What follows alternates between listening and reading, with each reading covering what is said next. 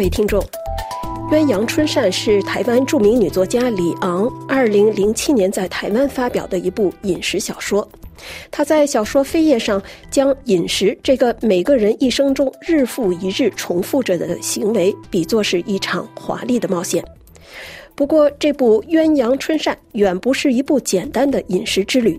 作者以咖喱饭、以牛肉面等特色饮食故事为依托，串起台湾近一个多世纪的政治和社会变迁，以及作者对这些变迁的思考。一碗牛肉面既从侧面写出白色恐怖时代的残酷现实，也折射出对遥远的对岸的种种想象与现实之间的差距。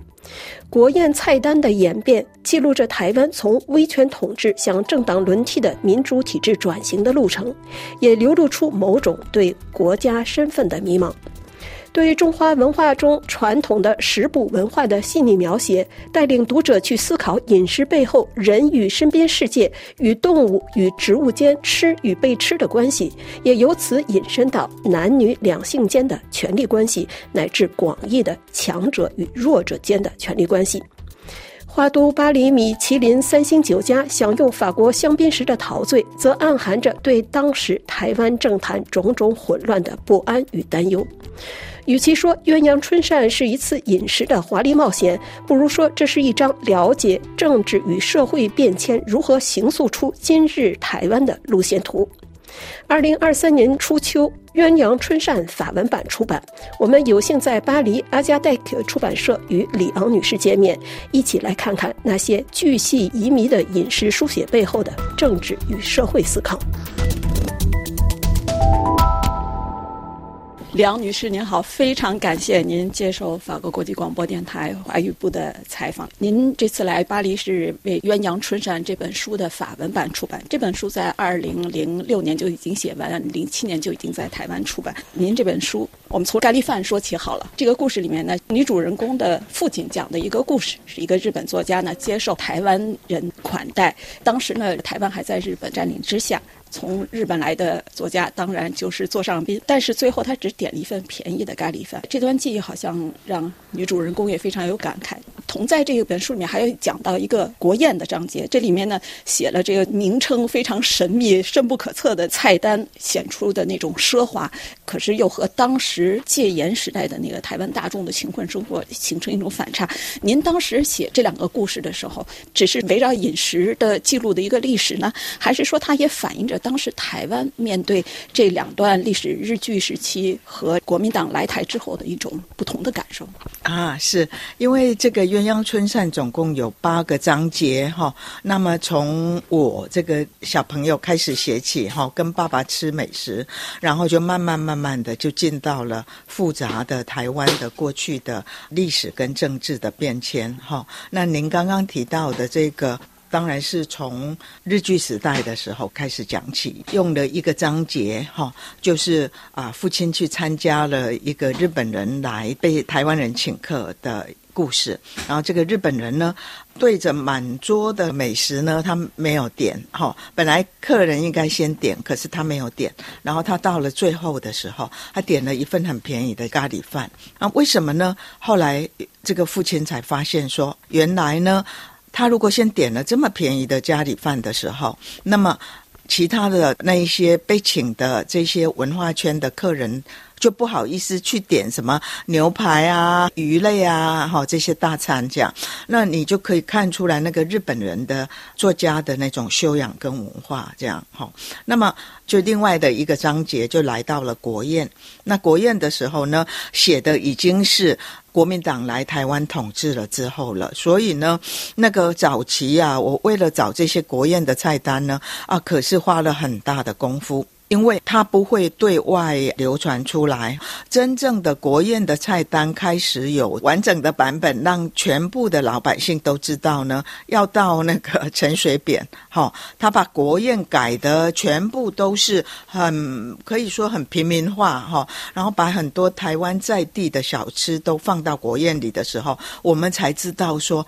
啊，国宴是什么回事？这样子，哈，所以这当然代表了两个不同的台湾人对于被日本统治跟国民党政府来了台湾之后的不同的看法。那为什么会有明显的这样的差别？哦，好像日本人彬彬有礼的，然后那个国民党政府却是很这个。呃，权力的那一种集权，而且是高层的那种神秘感，充分的维持，像帝王那样的排场跟那样的不为外人道的这样的一个状况。我想跟我活着的年代，台湾人对于这两个来统治的人的不同的看法，在你还没有提出来之前，我自己也没有那么明显的感觉到。那我写的时候，完全是依照着我整个在台湾。活过来的历史，那为什么会有这种差别呢？我这一次在波兰哈，因为书出版五月的时候，我去打书，那个波兰人觉得很奇怪，为什么我们对于日本人的统治还心存着好感，而为什么对国民党的统治会有这么大的恶感呢？哈，我就告诉他理由很简单，因为。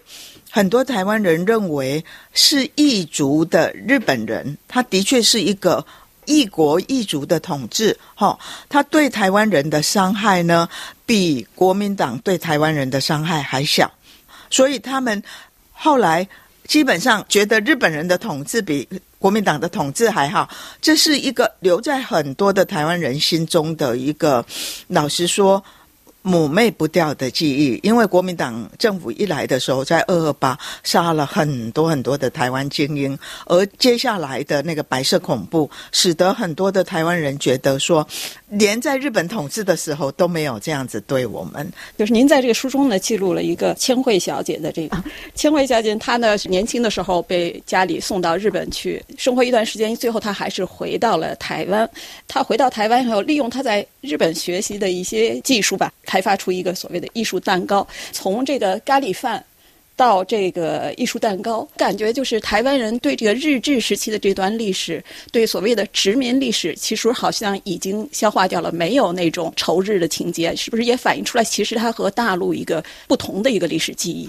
啊，我想人很容易把过去的事情哈淡忘。好，那日本统治哈，毕竟是个过去的事情，而国民党的这个白色恐怖跟二八杀的那么多人是现在，所以人们当然对现在记忆非常深刻。好，那尤其是我想，呃，台湾的整个西化的过程其实是从日本时代来的，所以像这一个好的家庭的女孩子会被送到日本去学习做点心哦，哈，尤其日本明治维新之后，他们的西点啊什么这些实在是非常成功的，我可能要讲比国民党的时代啊实在是优良很多啊，所以很多人都还会有这种观念，就是说。在日本时代的台湾人学到了很多进步的这一些跟西方的接轨，而国民党来的时候，因为他打败嘛，吼，被那个伟大的毛泽东啊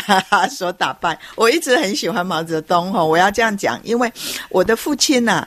啊是一个毛主席的追随者，信不信由你。因为他很贫穷出身，后来赚了钱，所以他始终知道那穷人的不容易。他也没有在中国真的被毛主席统治过，所以也是个遥远的幻想。你知道，爸爸就觉得说，那个毛主席真的带给了穷人一个翻身的机会，所以。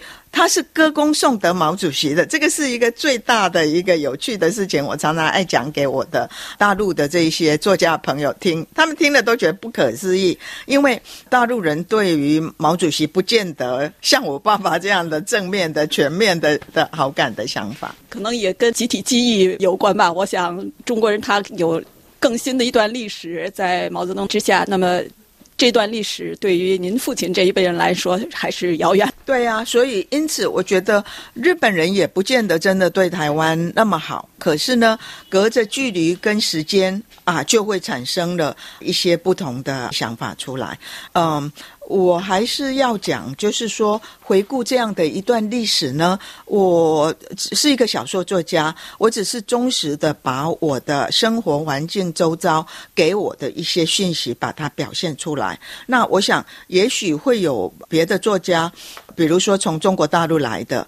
作家，同样在那个年代里，他看待的事情可能会不一样。呃，性这个主题是您的作品中常见的一个主题。这本书就叫《鸳鸯春扇》啊。那这里面特别提到了这个中国传统文化的那个善补、这食补，这样您做了非常细致的描述。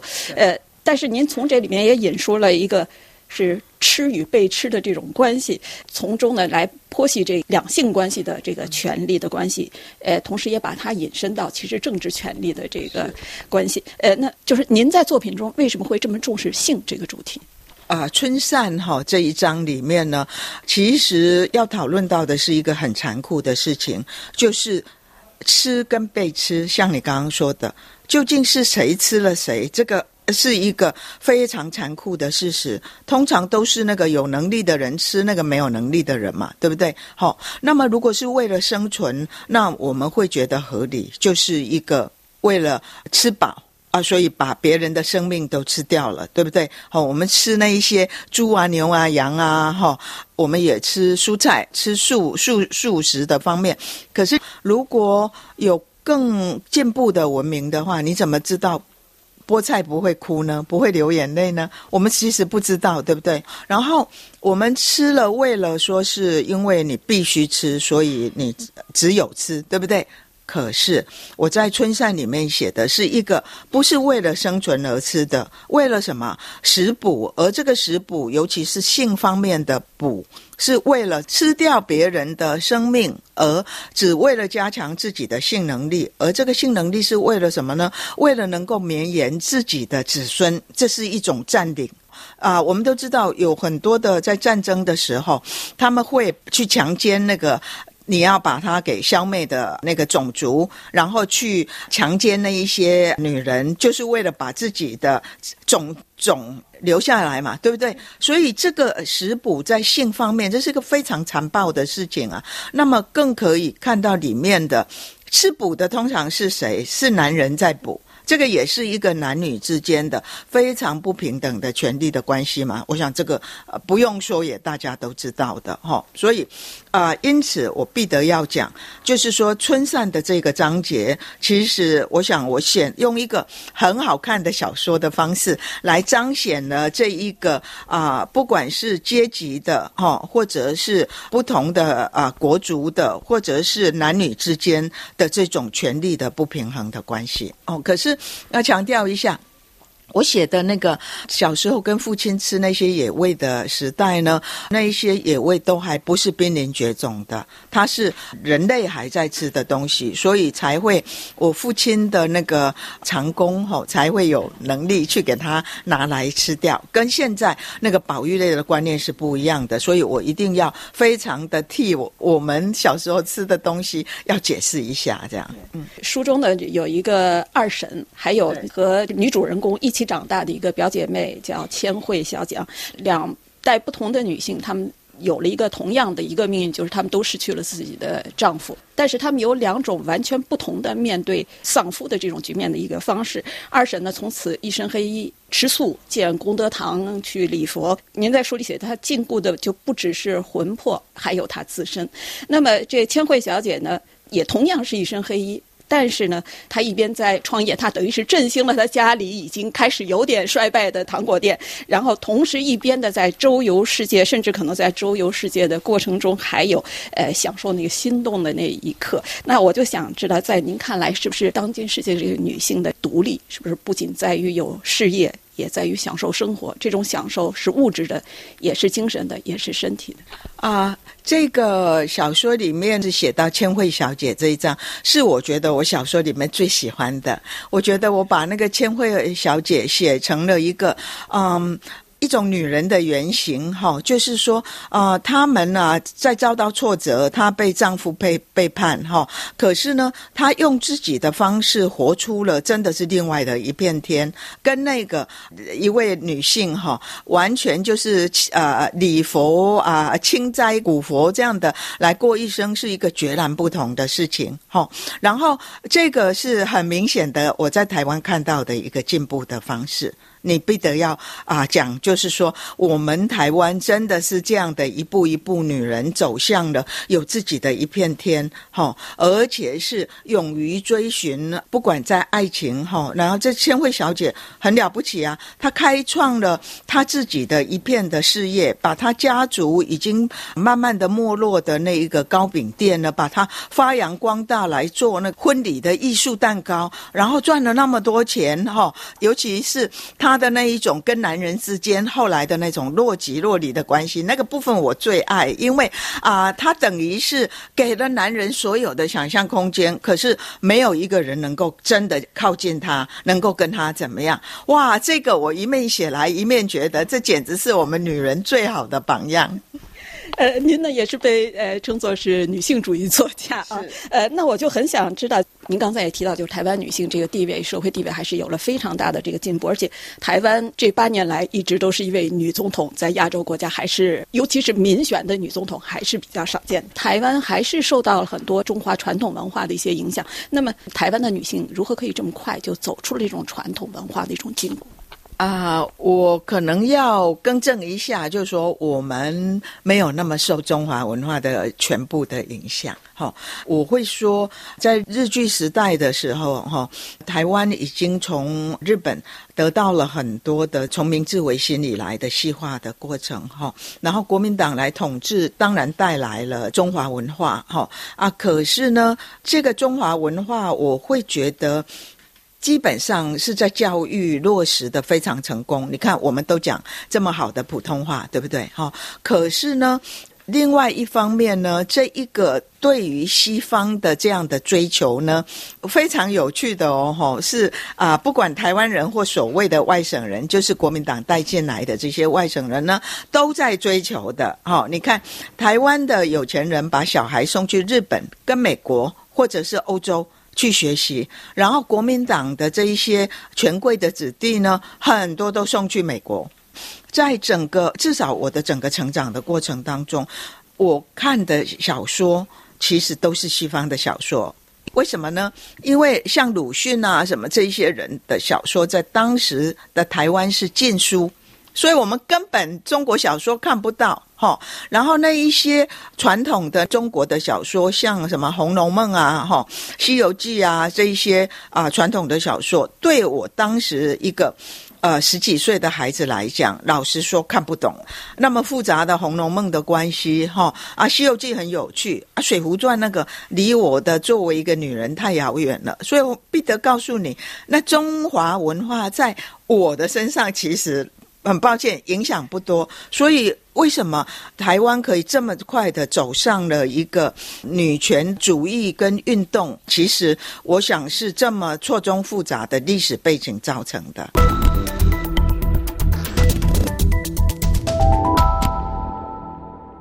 呃，说到这个中华文化书里面这个女主人公啊，她的父亲呢，在日治时期他很拒绝学习日语，但是终其一生呢，也没有接受讲随着国民党到台湾的这个北京话。但是您自小呢也学习了古诗词、三字经，而且呢也特别注意到了这个国剧，就是大陆叫京剧，在台湾实际上呢是受到了极大的一个保护。您在书中说，台湾人等于是在保存了这个民族的历史的精华。台湾因为现在本土意识这些年在不断的加强，意识到自己在地的多元的文化，不光是一个族群的文化。呃，那么在这种背景下，中华文化和在地文化这种多元的情况，这两者之间是怎么样一种关系？怎么样传承？怎么样洋气呢？应该这样子说哈，我们啊小时候背的诗哈，我父亲教我的唐诗是用台湾话背的。不是用国语，因为我父亲也不讲国语。当然，他长在日本时代嘛，当然啊懂得日文这样，可他也不讲这样子哦。所以他唯一的语言就是台湾话，他用台湾话教我背唐诗，这个才是最有趣的，而且很好听哈啊！比如我念给你听，你会喜欢的哈。用台湾话哈，少小离家闹大回，乡音无改鬓毛衰。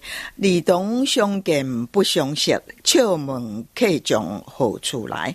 所以我接受的这个啊，除了呃学校的用啊，你们呃用那个我们说的国语哈的中华文化之外呢，我有一个系统是。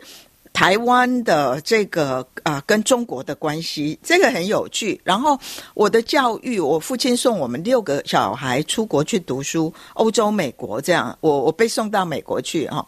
我们的整个的文化就变成一个非常复杂的混合的。你看，用台湾话念我刚刚给你念的那个诗，我的学校教育教我一套呃国语的中国文化啊，我自己。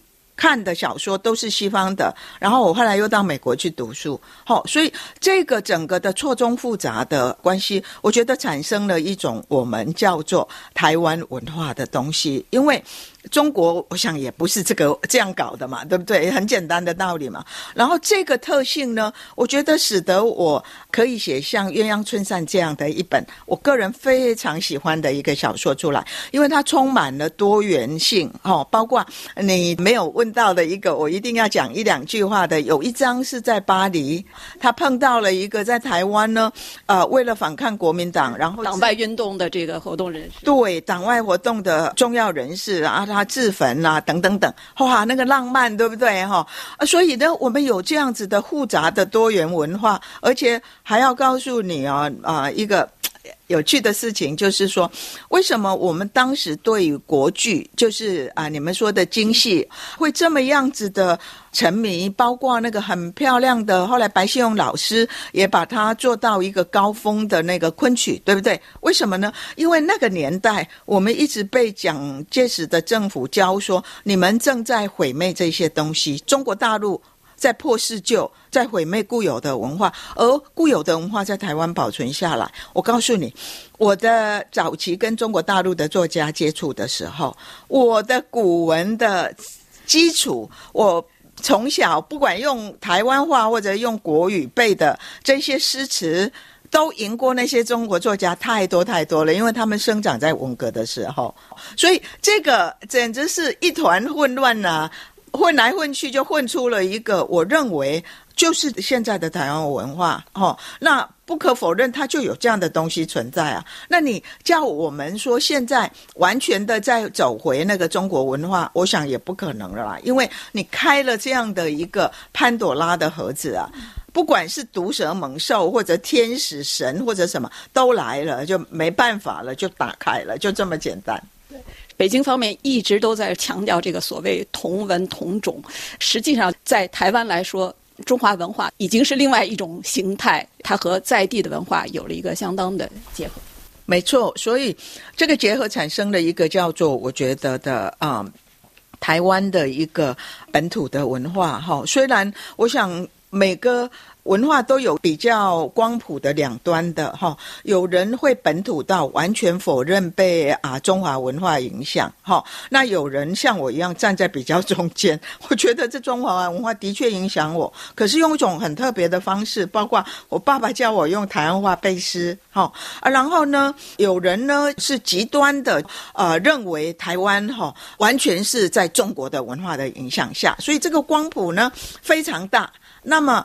我把它统称就叫这种新的台湾文化了，只好如此。我们有西方的，有台湾的，哈。很抱歉，就是在我年轻的时候，那原住民的文化呢，不是像现在这么样被我们知道。这个是后来我学习的，我觉得比较可惜一点。这部小说呢，我说是饮食，呃，但是它只是一个引线啊，呃，它穿起了台湾近一个世纪的历史。我从中看到了，就好像有一种国的这种困惑。书中呢讲到，从日据时代的殖民母国的内地，然后到新的统治者从中国大陆来的祖国，然后呢，有一九七一年中华民国不再在联合国有席位。您在书中说，只有在两蒋时代的四十年里，岛屿曾确实作为一个国家存在，一个有国宴、有单一国剧的国家。但国宴中的中华民国已经不再存在。呃，台湾的确现在已经民主化，但是这个“国”的这个概念好像始终是一个困惑。这两天，前总统马英九呢宣布，他说他今年不去参加双十节的这个庆祝活动，因为执政党呢把这个节日写成了呃台湾 National Day。那么蔡英文总统呢，经常说的是中华民国台湾，也有人说呢台湾中华民国，也有人就只说台湾。那么您怎么看这个“国”的意义是什么呢？啊，我必得要说哈，我是比较认同蔡英文说的哈，中华民国台湾或台湾中华民国哈，因为这个代表了一个结合各方面的，不管是从中国大陆来的所谓的外省人，或者是所谓的本土的台湾人，那么为什么？我想。你的问题可能有一个点，就是说需要一个国这样的啊存在哈。理由我觉得很简单，我给你举个很清楚的例子哈。我们前阵子呢发起了一个运动哈，就是来救援一个叫做复查的人。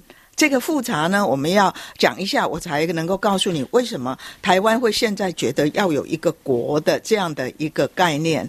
很简单，因为富察呢是个中国人来到台湾，然后呢娶了个台湾老婆，办一个出版社。他想要拿台湾国籍，就要到中国大陆去把中国籍给退掉。没有想到他一到中国的时候就被抓了。哈，好，那么。我们在研究这个复查的时候，因为我年轻的时候跟台湾的反对运动哈，就是这些异议分子站在一起的那个时候，我真的是参与了很多的活动来争取台湾的民主跟自由的。所以像复查这样的人，跟救援我们当年被国民党抓去关的这一些人呢，其实是一样的。我的男朋友施明德，那个民进党的前主席哈，他被关了二十五年又五个月。我们那时候救援失明的，然后我们也救援复查。我告诉你，马上我们碰到一个非常严重的问题：复查仍然是中国人，因为他拿的是中国的护照。我们台湾不晓得要处在什么样的地位来救援他。我们。也不知道我们是中华民国台湾台湾中华民国还是什么东西这样子啊，就陷入了一个什么样，好像有一点说也说不清楚的感觉。尤其最近呢，加拿大发起了一个，已经有七十几个国家哈啊联合起来要来救援这一些到了中国，然后就为了种种原因啊被消失或者被囚禁的人。我们就马上问自己一个问题：说，那我们台湾不是国家，那我们可不可以被包括在这一个要救援的这样子的？如果是我们自己都很可能碰到问题。我告诉你一个很悲惨的事情：我一直很爱跟中国有各式各样的交流，可是现在连我都不敢去。签名的去救援复查的，我们有三百多个，我们这三百多个人都不敢去，因为我们有一个台湾人在香港转机的时候都被怎么样，都被叫去问了四个小时啊，然后现在我连香港都不敢去了，这样的状况其实是非我所愿，我是很希望能够像过去我们两岸哈，可以有这么多。文化的不设政治的，然后呢，美食的，尤其哈啊的各方面的交流，然后我的中国大陆的作家朋友也可以很容易的来台湾，可是这个美景现在都没有了。所以你说为什么我们觉得建立这样的一个国的概念重不重要呢？否则我们不知道自己是谁。有一些人提出一个概念说啊，同文同种，所以你就。一号过去中国大陆就好了。很抱歉，目前我实在不想，因为我真的被怕被他抓去。复查现在还下落不明，这个真的让我们害怕嘛。然后每天有那么多的飞机在台湾这样的巡绕，哈。老实说，我是一个不要战争的人，可是我都怕说，万一中国来攻我们的时候怎么办？因此呢。那一些觉得我们应该靠给中国的人呢，有连有人就提出另外一派说法，说也可以英国跟美国嘛，那两个独立的国家啊，也都讲英文啊，对不对？啊，也有很多移民呐，是从英国来的啊。那老实说，我我自己的感觉是，这个问题在现在没有没有解答。很抱歉，因为恐怕还要持续一段时间。可是造成了台湾很大的分类，这个是我觉得最最不想看到的。呃，在这个书的中文版出版的时候，有一个引言。这个引言呢说，他写在二零零六年台湾政治最混乱的时刻。那书中呢在也提到了，从这个白色恐怖时期，这个牢房牛肉面，呃，在结束的时候，在巴黎见到这位党外活动人士。付出的代价。那么当时呢，在巴黎这段期间，正好也是台湾首次政党轮替，在二零零四年的时候。那么此后的台湾已经经历了第二次、第三次的政党轮替，现在又到了一个选举的时候。您怎么看台湾今天的这个政治和二十年前相比？您在二十年前，二零零六年和现现在差不多快有二十年，这种混乱是不是已经？平息是不是还是说他已经换了一种形式？啊，我觉得这个是我们现在最不乐意看到的，就是说，随着台湾的大选，随着中共的军队的那个绕台这样子哈，然后整个撕裂了台湾哈，我们仍然有一些人口看得很清楚的，就是在统计数字上看的哈，想要台湾能够跟中国合并在一起的。可是大多数的人，包括我，都是那种维持现状派的哈，因为我们知道不可能台湾独立，那么维持现状是现在对大家最好的一个办法。可是我们担心的是怎么样？光是台湾人想要维持现状，也不见得维持得了。因为我们没有能力的话，中国随时可以像俄罗斯去攻打乌克兰一样，这种事情谁都说不准。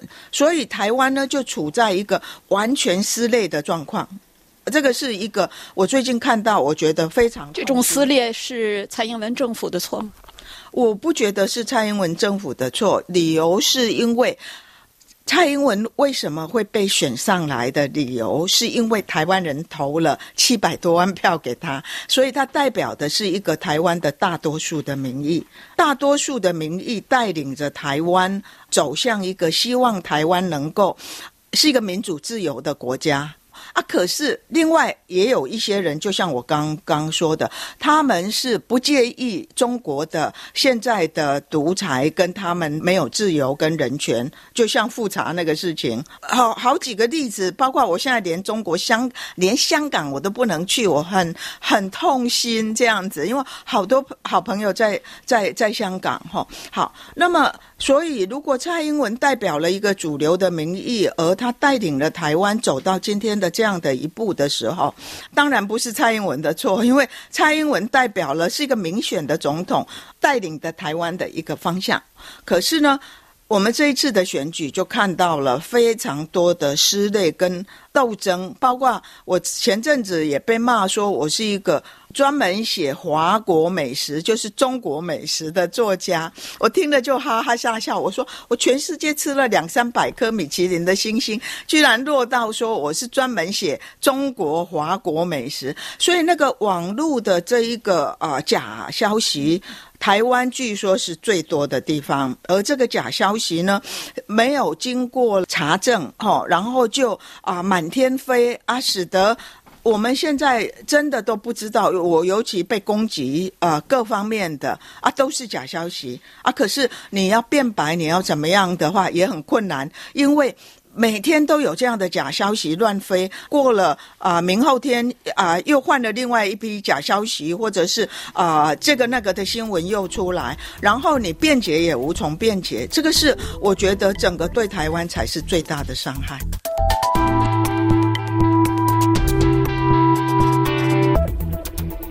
各位听众，本次节目由瑞迪主持，感谢索妮娅的技术合作，感谢收听，再会。